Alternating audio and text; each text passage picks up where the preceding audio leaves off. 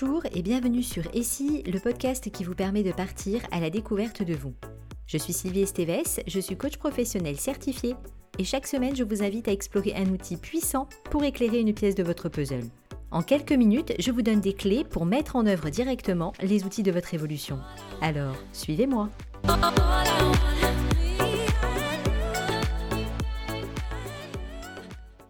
Aujourd'hui, je vous propose de partager une réflexion qui tend à prendre un sens de plus en plus évident pour moi, qui est autour de la cyclicité et de l'impermanence. J'ai conscientisé ces deux dimensions de façon beaucoup plus évidente ces derniers mois, mais aussi au fur et à mesure du temps qui passe. Dans ce podcast, j'ai l'habitude de vous proposer des outils pour partir à la découverte de vous, et je veux aujourd'hui vous inviter à une réflexion sous un angle légèrement différent, en explorant la combinaison de ces deux éléments. Parlons tout d'abord du cycle. Il se définit comme une suite de phénomènes se renouvelant sans arrêt dans un ordre immuable. Par exemple, le cycle des saisons, les cycles de la lune, le cycle de la journée et bien d'autres. Nos vies sont une succession et une concomitance de cycles divers et variés dans une multitude de domaines. Si vous avez des enfants scolarisés, vous avez probablement intégré les cycles scolaires qui tentent à gouverner votre organisation quotidienne. Ils peuvent dicter vos dates de congé, votre organisation professionnelle, votre organisation familiale, vos heures de lever, de coucher, tout comme vos choix d'activités extra-professionnelles ou extrascolaires. La répétition de ces cycles avec leur construction immuable peut générer un stress très important de par la pression et les contraintes qu'ils exercent sur nos choix et notre liberté.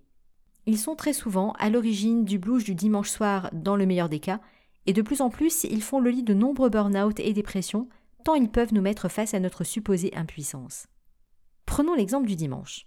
Il sera toujours le dernier jour de la semaine, inscrit dans notre inconscient collectif comme la fin du repos dominical pour une large partie de la population. Il s'accompagne pour certains de difficultés à trouver le sommeil et porte la nécessité de changer son rythme pour reprendre celui du travail et de ses propres cycles. Les familles peuvent avoir leur rituel pour faire de cette journée autre chose que la fin du week-end. Cela peut prendre beaucoup d'énergie pour des résultats pas toujours à la hauteur, et cela contribue bien souvent, sans qu'ils en aient conscience, à générer leur propre cycle potentiellement immuable. Mais alors, n'y a-t-il rien à faire contre cela? Je pense que non. Tout du moins, de mon point de vue, nous avons surtout à faire avec la conscience de ces cycles qui sont à l'œuvre et qui peuvent plus ou moins impacter nos états internes, notre humeur, nos envies, nos choix, nos projets et nos rêves. Nous avons aussi à nous poser pour observer de quelle façon nous les traversons, avec quelle énergie nous les envisageons et dans quelle mesure nous les intégrons en tant que composants de notre environnement interne et externe. Être conscient de vos rapports aux différents cycles qui vous accompagnent est le premier pas vers un peu plus de pouvoir à aller vers ce que vous choisissez, plutôt que de vous éloigner de ce que ces cycles vous proposent au détriment de vos propres besoins. Voilà pour ce qui est des cycles, mais je vous ai dit que j'allais aussi vous parler du lien que je fais avec l'impermanence.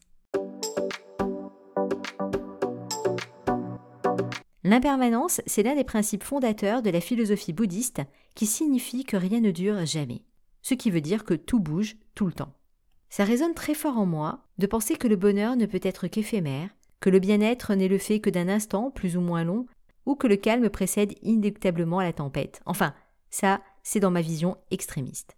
Parce qu'avec le temps, j'ai compris que c'est la façon de comprendre l'impermanence qui colore ma vision un brin fataliste. Derrière l'idée que rien ne dure, j'ai envie de compléter en disant que rien ne dure exactement tel que c'est à cet instant précis, puisque seul le moment présent existe. J'ai aussi envie de penser que le champ des possibles est infini et que l'inconnu n'est pas fatalement moins bien. Et lorsque j'associe ensemble la réalité des cycles avec le fait que rien ne dure, je peux observer que oui, les cycles se répètent, et il m'appartient de les traverser en y installant ce qui nourrit mes besoins. Je peux aussi me dire que mes besoins d'hier ne sont pas ceux d'aujourd'hui ni ceux de demain, et que la satisfaction de mes besoins prendra d'autres formes, d'autant que moi-même, je vois bien que je ne suis pas la même femme qu'hier, ni tout à fait celle de demain. Bien sûr, cela n'est pas perceptible à l'échelle d'un jour, mais par contre, sur une échelle de 5 à 10 ans, c'est assez révélateur et édifiant. Et vous où en êtes-vous dans votre relation avec les différents cycles qui jalonnent votre vie? Je vous propose de commencer par les identifier en vous inspirant de ceux que j'ai cités au début, à savoir le cycle des saisons, le cycle de la journée, le cycle de la semaine, le cycle de la lune, le cycle scolaire, le cycle de l'année, vos cycles professionnels. Une fois votre liste établie, choisissez-en un et notez de quelle façon il impacte votre vie. Quelles sont les contraintes qu'il vous impose et quelles sont les opportunités qu'il vous apporte. Ensuite, Pour chaque contrainte identifiée, demandez-vous comment vous pourriez en faire une opportunité.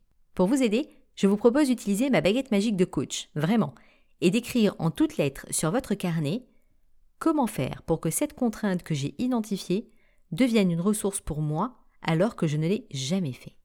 Je répète cette phrase encore une fois.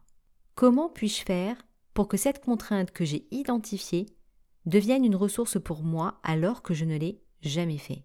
C'est grâce à la mise en œuvre de cet exercice par écrit que vous allez ouvrir les portes et vous allez être surpris car vous allez en découvrir plusieurs. Notez toutes les réponses qui vous viennent, sans aucune censure. Une fois votre liste définie, classez les actions dans l'ordre de préférence pour leur mise en œuvre. Enfin, définissez quel premier pas vous allez mettre en œuvre pour réaliser votre première action. J'ai envie de terminer cet épisode avec une citation d'Albert Einstein. La folie, c'est de faire toujours la même chose et de s'attendre à un résultat différent.